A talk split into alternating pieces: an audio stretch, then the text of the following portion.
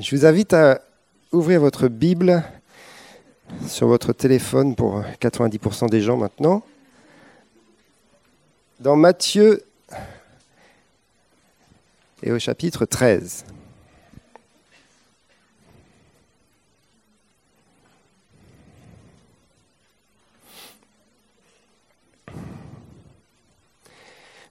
À partir du verset 24, c'est la parabole de l'ivraie et du bon grain.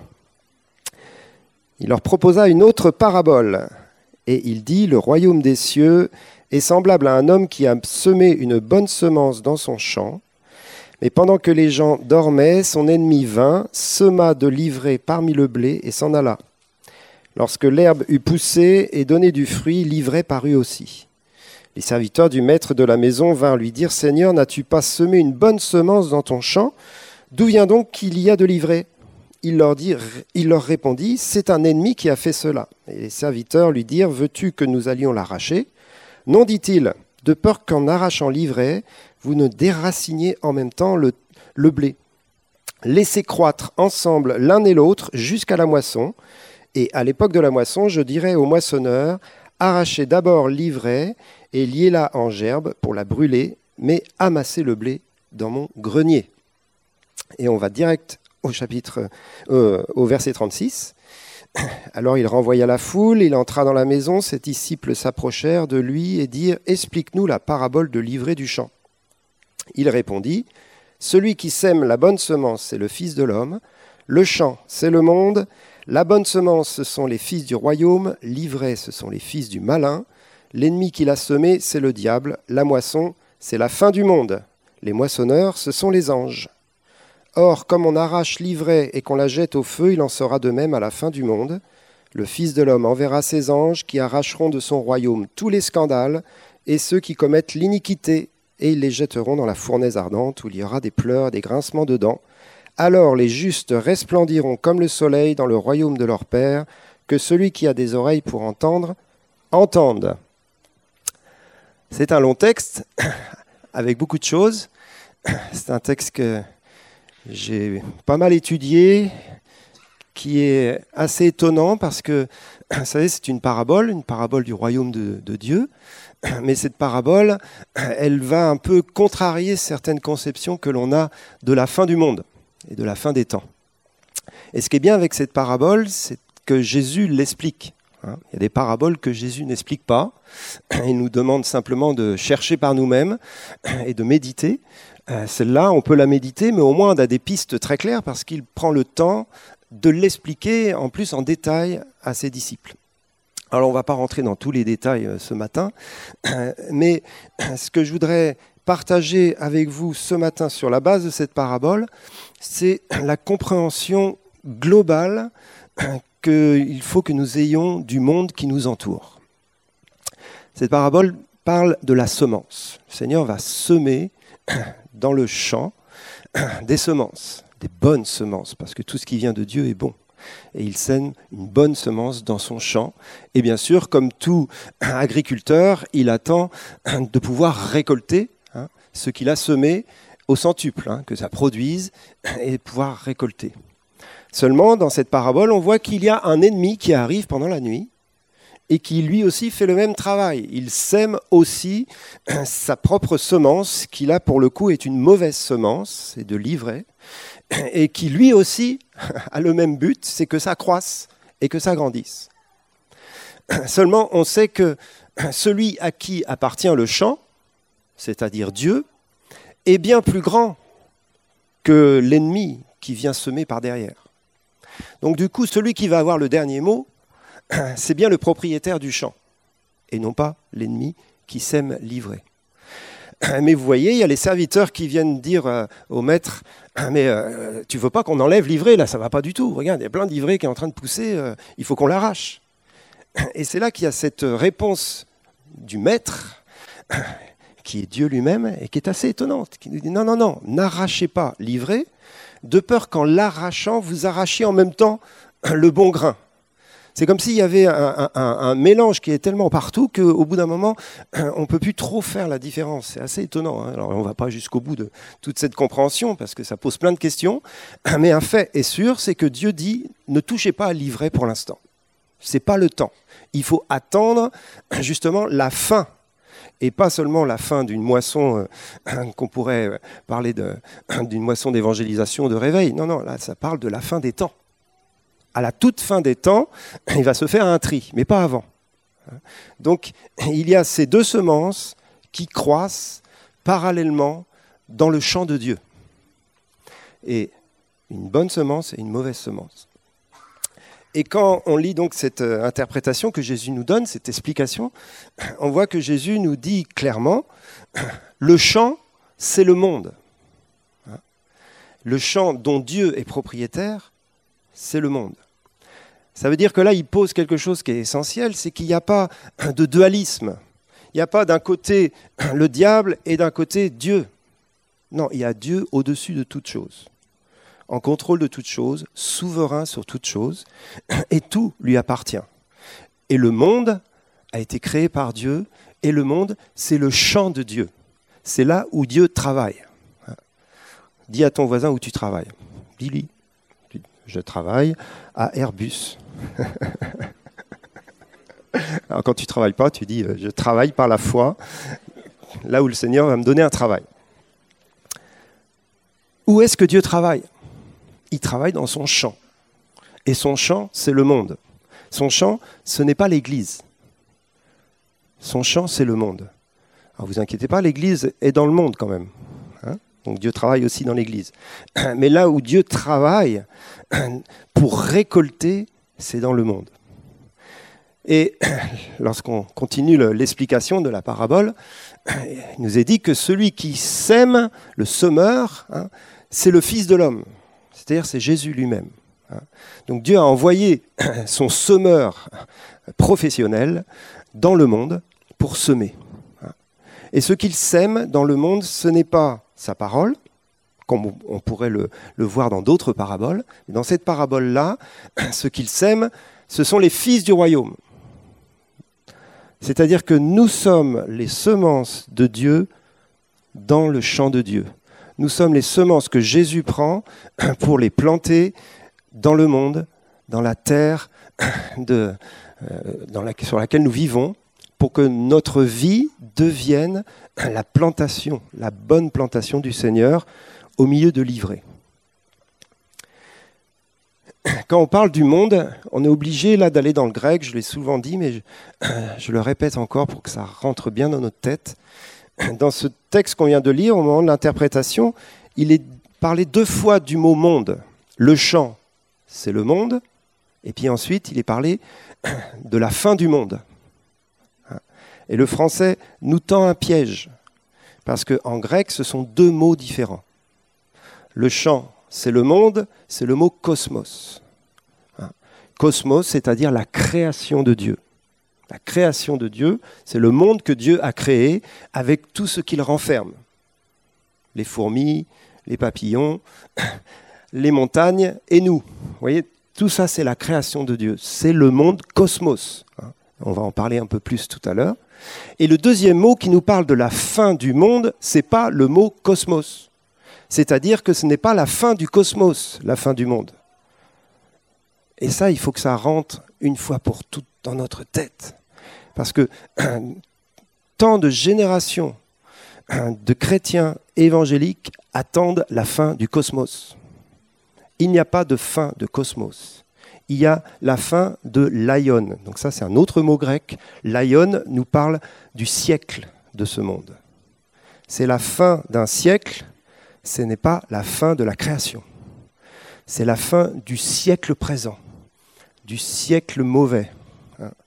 Et c'est Ésaïe qui nous le rappelle, non, les ténèbres ne régneront pas à toujours sur la terre. Il y a un moment donné où Dieu va dire stop. Ça sera la fin du monde tel que Jésus en parle, la fin de l'aion, la fin du siècle mauvais, la fin de la domination du diable et du péché sur l'humanité, la fin de la corruption, la fin de l'oppression, la fin de l'injustice. On pourrait mettre tout, tout ce qu'on veut voir finir ça arrivera au moment de la grande moisson, lorsque le Seigneur reviendra et il enverra ses anges. Moi, ça me fait tellement de bien à chaque fois que je me rappelle ça. Et là, ça nous amène à un autre texte que l'on va lire ensemble dans Romains 8. Romains au chapitre 8.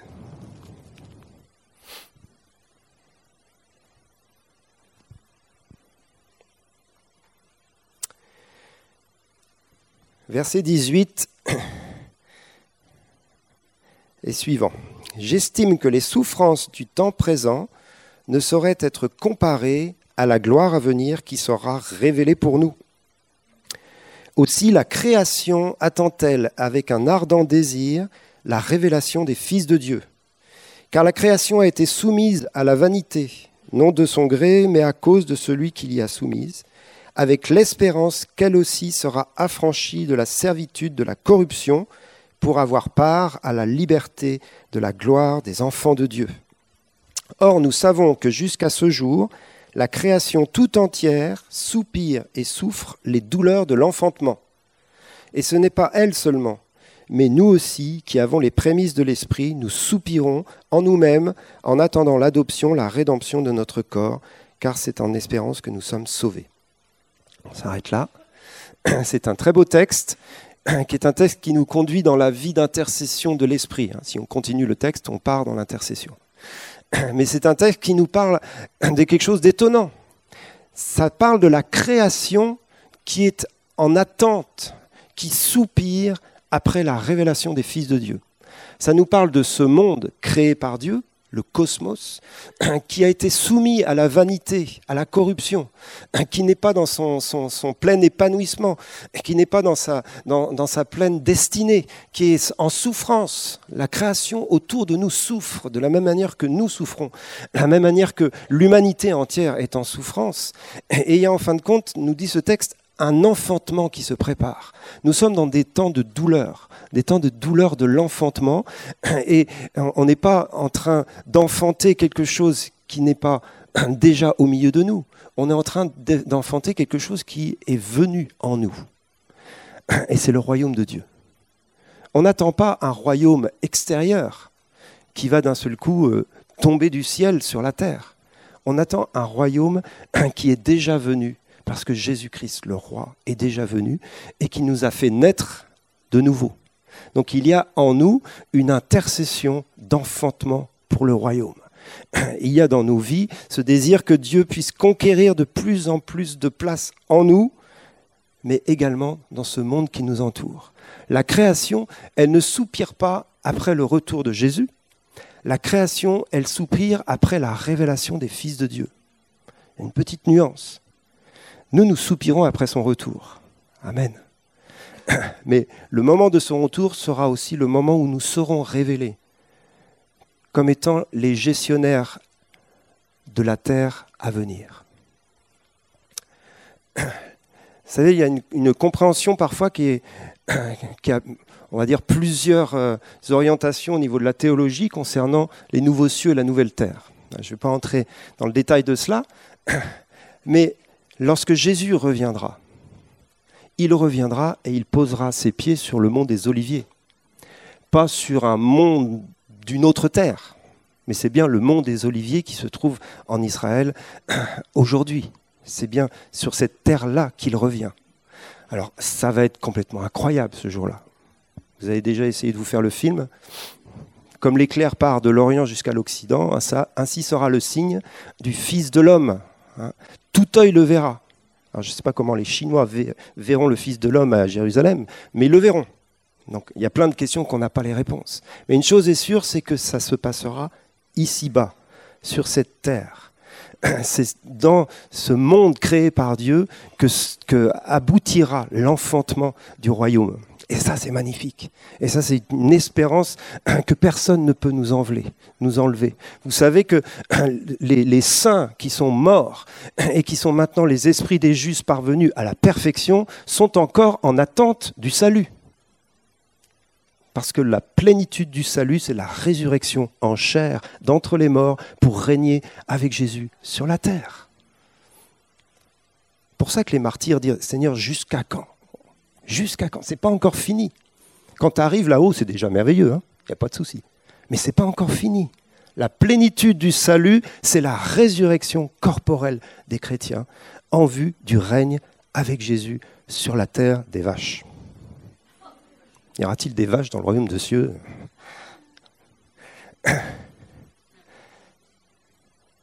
Moi, ça me rassure.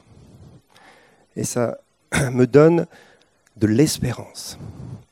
Non seulement pour moi, pas besoin d'espérance pour moi, on va dire. Je serai avec Jésus pour l'éternité, tout va bien.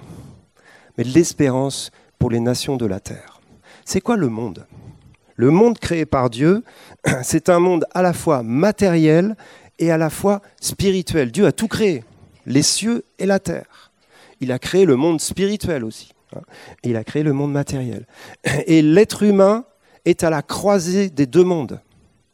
Nous sommes à la fois matière et esprit. C'est un truc incroyable. Les anges sont des esprits. Les animaux, c'est de la matière, avec un petit peu de trucs qui bougent dedans. Nous sommes à la croisée des deux mondes. C'est juste incroyable. Esprit et matière. Et nous garderons cela pour l'éternité. C'est pour ça que la résurrection est essentielle. C'est pour ça que le règne éternel de Dieu n'est pas un règne désincarné dans des lieux célestes uniquement. Mais c'est un règne incarné qui réconcilie le monde spirituel et le monde matériel pour la gloire de Dieu, pour la destinée pour lesquelles Dieu avait créé les cieux et la terre. Les cieux sont les cieux de l'Éternel, mais il a confié la terre à l'homme, et il ne se repent pas de ses dons et de son appel, ce qu'il a confié à l'homme, il lui a confié pour l'éternité. C'est pour ça que Jésus est devenu homme, pour reprendre le gouvernement des nations. Donne-moi les nations en héritage, des extrémités de la terre pour possession. Le Seigneur a donné à Jésus-Christ, homme, l'autorité de reprendre les nations sous le gouvernement de Dieu. Et c'est ce que nous verrons à la fin des temps. Nous verrons toutes ces nations, toutes ces cultures, toutes ces langues, toutes ces tribus, non seulement adorer Dieu devant le trône dans le ciel, mais nous les verrons sur la terre servir le Dieu vivant, cultiver leur terre, leur culture, travailler dans leurs champs selon les principes du royaume de Dieu. Et la paix et la justice habiteront les nations. Et Jésus sera adoré. On viendra à Jérusalem pour adorer le roi de toutes les nations. C'est ça notre espérance. Et c'est une espérance pour le monde qui nous entoure. Lorsque il est parlé, vous savez, dans, dans l'épître de, Pierre, et on n'a pas le temps de lire les textes, de la première terre qui a été jugée par l'eau du déluge. Il nous est dit que cette terre a été jugée par l'eau du déluge et qu'elle est maintenant réservée pour le feu. Donc il y a bien des jugements. Mais la terre qui a été jugée par le déluge, c'est la même qui sera jugée par le feu. Ce qui veut dire qu'ensuite, ça sera toujours la même qui sera passée au travers des différents jugements de Dieu. Le jugement par le feu, euh, je ne sais pas lequel on préfère entre celui par l'eau et celui par le feu, peu importe, mais les jugements appartiennent à l'Éternel. Donc oui, il y a des jugements. Il y a des jugements parce que justement, à cause de l'ivrée qui est dans le champ, à cause du travail du diable, à cause de tous ceux qui collaborent avec lui, à cause de la, méchanceté profonde du péché qui est sur la terre. Il y a un jugement qui va venir et qui a déjà commencé. Avec le temps des jugements, ça fait 2000 ans qu'il a commencé. Mais ça va sûrement s'accélérer. Il, il y a une progression à la fois pour le royaume et à la fois pour les ténèbres. Hein. Le mystère de l'iniquité est à l'œuvre sur la terre, donc les deux croissent en même temps. Et on revient à notre parabole. Et cette parabole, parfois, on a l'impression, euh, à cause de, notre regard peut-être très franco-français, c'est que euh, le royaume et l'Église, ça va être minuscule, et le royaume des ténèbres, ça va être énorme. Mais ça, c'est franco-français. C'est parce qu'on a très peu de chrétiens dans ce pays, très peu d'églises, très peu d'influence sur notre nation. Donc il, faut sortir de ce regard-là. Les deux croissent en même temps. Et je dirais avec autant de force. Et c'est pour ça qu'on est dans une guerre de royaume, dans un conflit spirituel. Il y a de l'autorité spirituelle dans l'Église qui grandit également. Ce n'est pas que dans le royaume des ténèbres que ça s'aggrave. Ça s'améliore dans le royaume de Dieu. Il y a une croissance des deux semences, une croissance en nombre, une croissance en maturité, une croissance en connaissance, une croissance en gloire, une croissance en humilité d'un côté, une croissance en orgueil de l'autre. On va lire un autre texte qui se trouve dans l'épître de Jean, première épître de Jean.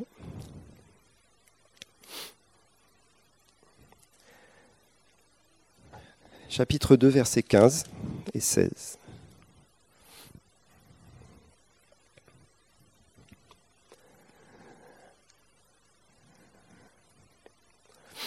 N'aimez point le monde, ni les choses qui sont dans le monde. Si quelqu'un aime le monde, l'amour du Père n'est point en lui. Car tout ce qui est dans le monde, la convoitise de la chair, la convoitise des yeux et l'orgueil de la vie, ne vient point du Père, mais vient du monde. Et le monde passe et sa convoitise aussi, mais celui qui fait la volonté de Dieu demeure éternellement. Et il y, a vraiment des clés dans, ce verset-là qui sont importantes à comprendre et à intégrer dans nos vies. Le Seigneur au travers de cela, nous dit N'aimez point le monde.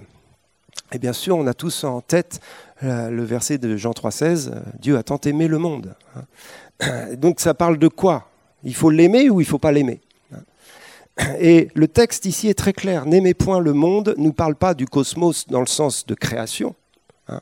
Il nous parle de l'esprit qui agit dans le monde et qui l'a corrompu il nous parle des choses qui sont dans ce monde et qui agissent, et il est défini en trois catégories très claires. Convoitise des yeux, convoitise de la chair, orgueil de la vie.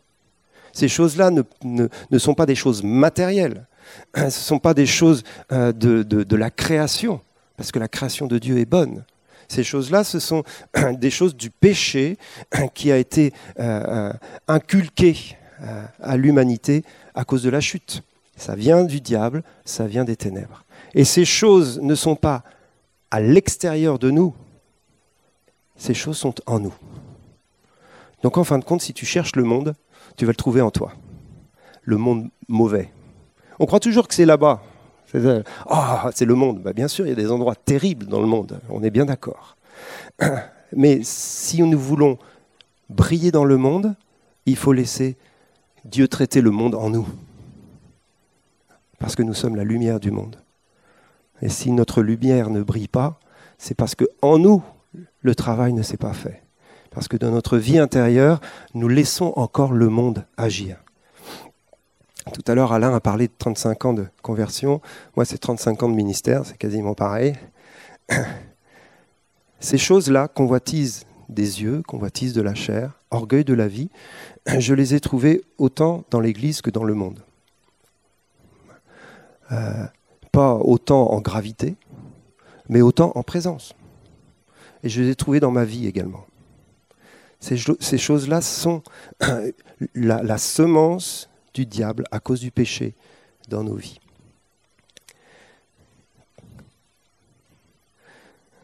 Vous savez, les, monastiques, les moines, au départ, les pères du désert, leur désir, c'était de se séparer du monde pour pouvoir découvrir Dieu. Et ça a été redit cette semaine par Elvire. C'est très intéressant de lire leurs textes parce qu'ils se sont retrouvés séparés du monde dans les déserts, dans des grottes, complètement isolés, en cherchant à adorer et à connaître Dieu, et se sont retrouvés dans des combats terribles avec l'esprit du monde, notamment avec la chair, parce que ta chair, tu l'as avec toi. Donc ça, parle bien de cette réalité du monde qui est un esprit qui agit aussi en nous. Donc on ne peut pas se séparer du monde en se séparant physiquement du monde.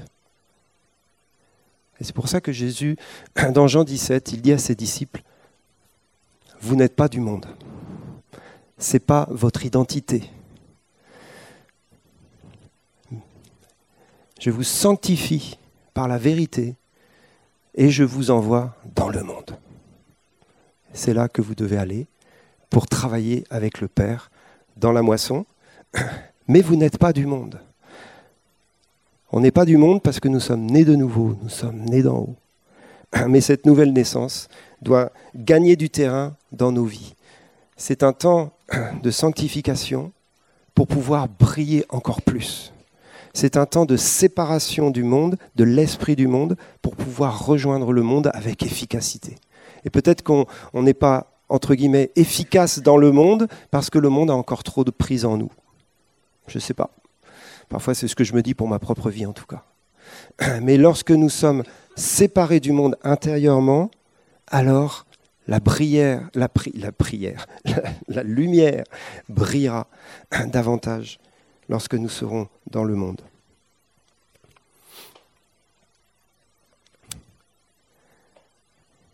Ces trois choses, on peut juste les voir rapidement. Convoitise de la chair, convoitise des yeux, orgueil de la vie.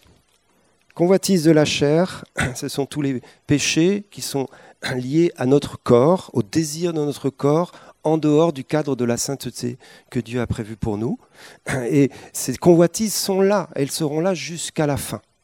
Et il faudra continuer de les mettre à mort lorsqu'elles se dirigent en dehors du cadre que Dieu a, voulu pour chacun d'entre nous, cadre de sainteté de vie dans le domaine de la sexualité, mais aussi dans tous les autres domaines où il y a des désirs et des appétits qui vont au-delà de ce qui est juste devant Dieu c'est un combat normal, c'est le combat du chrétien, et c'est un combat dans lequel nous continuons de persévérer. Et c'est l'esprit du monde. Nous sommes, nous aussi, dans ce combat intérieur. La convoitise de la vue. Alors, la convoitise des yeux, la convoitise de la vue, celle-là, elle est beaucoup liée au monde qui nous entoure, bien évidemment, et à ce que nous pouvons euh, voir de nos yeux.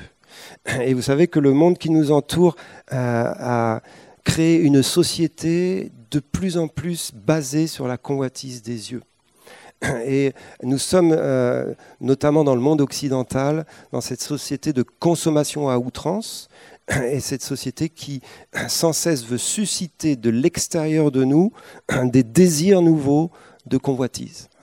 Et donc là, on est vraiment dans l'esprit du monde. Et le monde qui nous entoure est, pieds et poings liés avec cette histoire-là. Vous avez tous vécu un Black Friday incroyable. Alors maintenant, il y a les anti-Black Friday. Bien, euh, gloire à Dieu pour les anti-Black Friday quelque part, mais on est toujours anti quelque chose de toute façon. Mais vous voyez ce que je veux dire? On est dans un monde quand même qui nous oppresse avec ce désir de posséder et de posséder toujours davantage. Et la convoitise des yeux, bien sûr, n'est pas uniquement sur les biens matériels, elle est aussi sur toutes les, convoitises euh, d'ordre sexuel. Et, le monde euh, pornographique qui nous entoure est de plus en plus actif et il faut vraiment s'en séparer avec la grâce de Dieu, avec l'aide de la prière, pour sortir de cet esprit du monde. Et il y a vraiment un, besoin de prier aussi pour les jeunes générations qui se lèvent. Et, je parle là des enfants et des ados qui sont dans une... Euh, on ne peut pas imaginer ce qu'ils vivent. Hein, on s'en rend même plus compte, surtout nous qui n'avons plus d'enfants en bas âge. Mais il y a un combat euh, euh, extrême au niveau de, de l'image et au niveau de l'image pornographique dès les écoles primaires, ça commence. J'ai juste cette parenthèse, juste pour qu'on réalise le combat dans lequel on se trouve au niveau de la convoitise des yeux.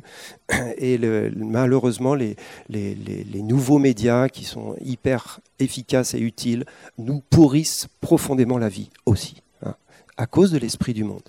À cause de l'esprit du monde. Et je termine avec l'orgueil de la vie. Et l'orgueil de la vie, bah, c'est l'orgueil, c'est le péché originel. C'est le péché du diable au départ, c'est-à-dire le désir de briller par soi-même et de se croire supérieur aux autres. Et ça se trouve dans l'Église, ça se trouve dans le monde, ça se trouve dans nos cœurs, ça se trouve dans nos vies.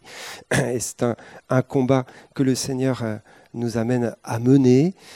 La, marque, une des marques essentielles de la ressemblance à Jésus, c'est l'humilité les fils de Dieu qui gouverneront la terre, ceux qui régneront avec Christ, auront cette marque où ils ne régneront pas. L'orgueil est incompatible avec le royaume de Dieu, incompatible avec le règne et avec l'autorité de Dieu. Hein. Celui qui est sur le trône de l'univers, c'est la personne la plus humble que la terre n'ait jamais portée, le Fils de Dieu. Qui a marché comme un simple homme dans l'humilité, dans, un, un cœur de serviteur et qui a donné sa vie. Et ça, c'est la marque de ceux qui régneront avec Christ. Et moi, depuis euh, quelques semaines, le Seigneur tape encore sur l'orgueil dans ma vie. Euh, je crois que c'était bien traité, ce n'était pas encore euh, profondément traité. C'est une racine qui remonte facilement. C'est de l'orgueil au niveau des raisonnements. vous savez, je fais partie des gens qui ont toujours raison. Vous en avez des comme ça? Levez la main, confessons nos péchés en cœur.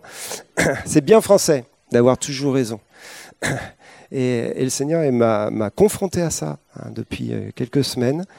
Euh, ça a été douloureux, surtout pour euh, ceux qui, me côtoient. Euh, mais après, ça a été douloureux pour moi, donc tout va bien.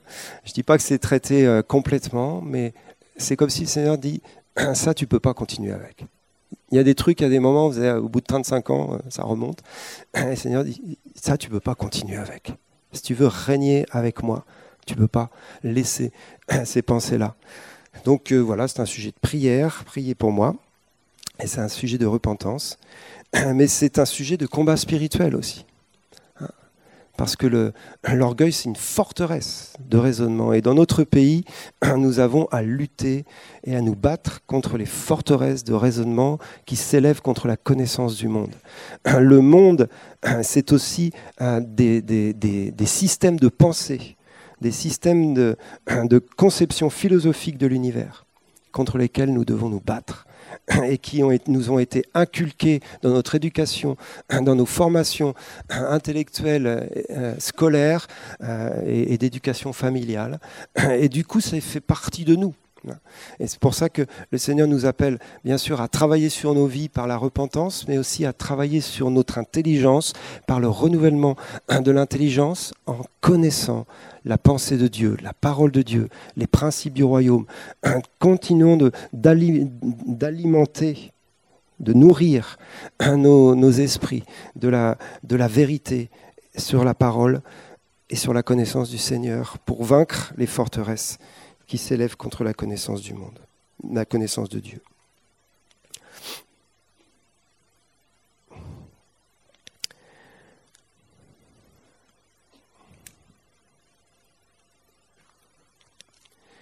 Je voudrais, euh, avant de, finir, on a encore quelques minutes, ça va, je ne vais pas vous garder très longtemps, et parler d'un autre principe du royaume qui rejoint ce, dont je suis en train de, partager, c'est le principe de la semence qui grandit.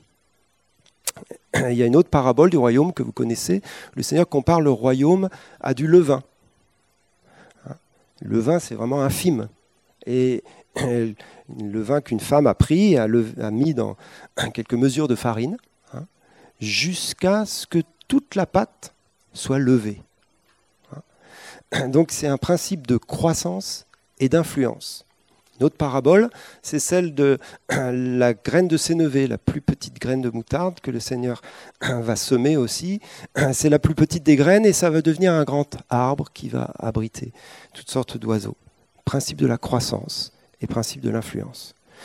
Ça veut dire quoi? Ça veut dire que ce monde est depuis 2000 ans, et même avant, mais surtout depuis 2000 ans, à cause de la venue de Jésus, sous l'influence du levain du royaume.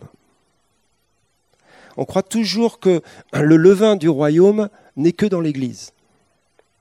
Le levain du royaume n'est pas que dans l'Église. Il y a dans toutes les cultures l'action du royaume de Dieu qui lève et qui influence les hommes. Il y a toutes les, notions de justice, toutes les notions d'amour, toutes les notions de bonté, toutes les notions, toutes ces notions-là qui sont les notions du royaume ne sont pas l'apanage que des chrétiens. Vous avez remarqué. Pour ça, parfois, c'est compliqué de, se croire les meilleurs. Parce que le royaume de Dieu influence toutes les cultures. Jésus a semé sa vie pour le monde entier.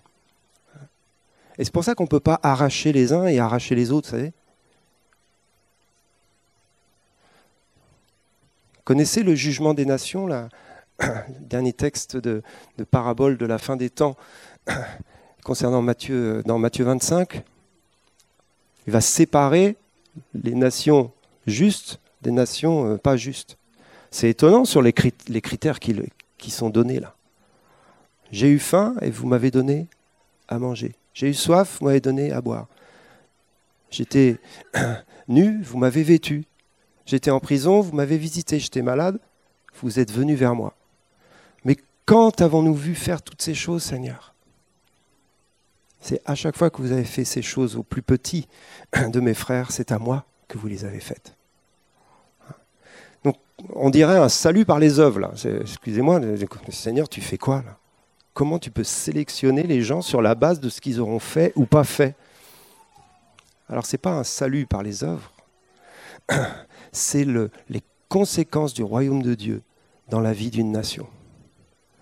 Il y a quelque chose qui nous dépasse, et c'est pour ça qu'il faut vraiment qu'on soit humble, parce qu'il y a quelque chose qui concerne la semence du royaume comme un, un levain qui fait lever toute la pâte.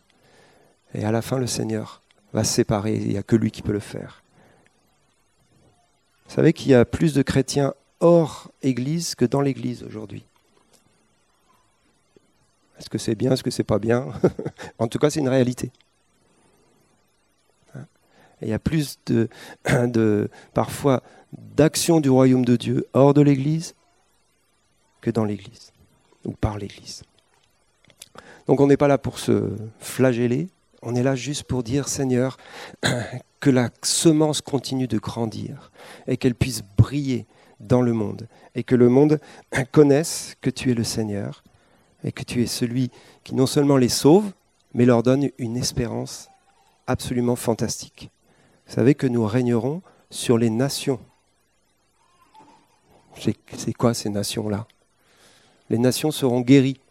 C'est quoi ces nations-là? Et que des chrétiens? Je pose des questions, hein. je n'ai pas forcément la réponse, mais on va régner sur les nations. Un royaume de justice et de paix, ça va être est-ce qu'on va régner les uns sur les autres? Tiens, je règne aujourd'hui sur toi, et demain sera toi sur moi. Non, non, on va régner sur les nations, sur toutes les cultures de la terre. Pas sur les chrétiens. Waouh Seigneur aime ce monde. Il l'aime dans toute sa diversité.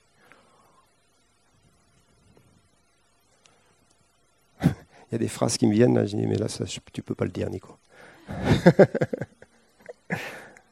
non, c'est la question du salut, quand même, la question étonnante sur le salut. Hein. Vous lisez Romains 2,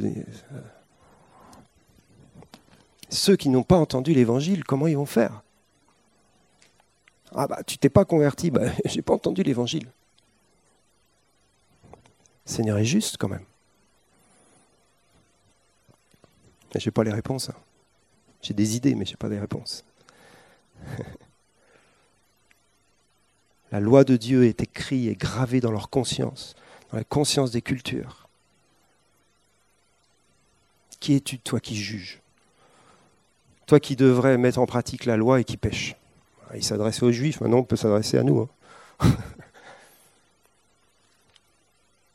alors que le païen fait naturellement ce que la loi exige, alors qu'il ne la connaît pas. Alors bien sûr, il est pécheur lui aussi. Hein. Mais voici l'agneau de Dieu qui ôte le péché du monde. Ne vous inquiétez pas, je ne suis pas universaliste. Un universaliste, c'est croire que puisque Jésus a payé pour tous les péchés, tout le monde sera sauvé. J'aime bien cette doctrine-là, mais elle ne colle pas quand même avec la parole mais le salut est plus large que ce que nous avons bien voulu en faire dans notre doctrine. Parce que Dieu est bon, parce que Dieu est souverain et parce que le sang de Jésus est puissant. Waouh!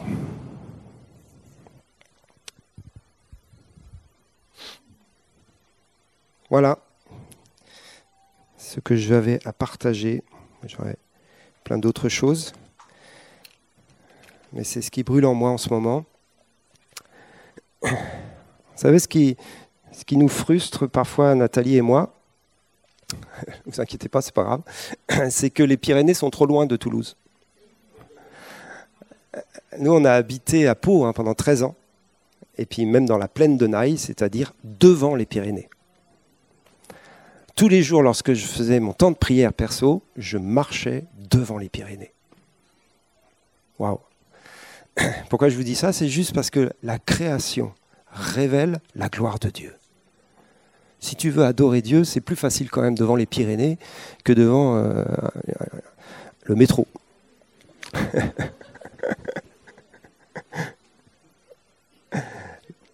la création révèle la sagesse et la beauté de Dieu et la bonté de Dieu. Il aime sa création. Et je termine avec cela. Seigneur, ta création soupire après notre révélation. Est-ce qu'on peut se lever tous ensemble et on va prier?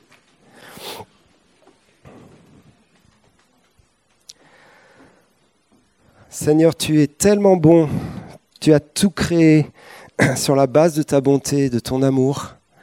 Et c'est pour cela qu'il y a tant de, choses belles sur la terre. Et pour ça qu'il y a le reflet de ta gloire dans toute la création. La création matérielle, la création immatérielle. Et bien sûr, nos vies, l'humanité, reflètent qui tu es. Toi le Père des esprits. Toi le Père de qui toute famille dans les cieux et sur la terre tire son nom. Seigneur, nous te louons et nous prions pour que nous puissions euh, euh, être ceux qui révèlent euh, la gloire de ton royaume, la beauté de ton royaume. Si la création soupire et souffre les douleurs de l'enfantement, nous voulons continuer nous aussi d'intercéder, de, soupirer en nous-mêmes pour voir la révélation de ton règne sur la terre. Non seulement quand tu reviendras, mais dès aujourd'hui, Seigneur, là où nous vivons, là où nous travaillons, là où nous habitons.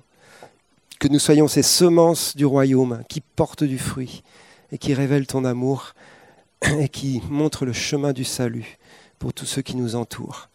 Merci Seigneur de ce que le salut ne nous appartient pas, mais tu nous as rendus participants de l'avancement du royaume et du salut dans le monde. Alors nous voulons participer, travailler avec toi dans ta moisson, travailler avec toi dans ce, monde et dans ce, cette ville euh, dans laquelle tu nous as placés. Seigneur, éclaire nos cœurs sur tout ce qui doit être déraciné de l'esprit du monde en nous, encore aujourd'hui.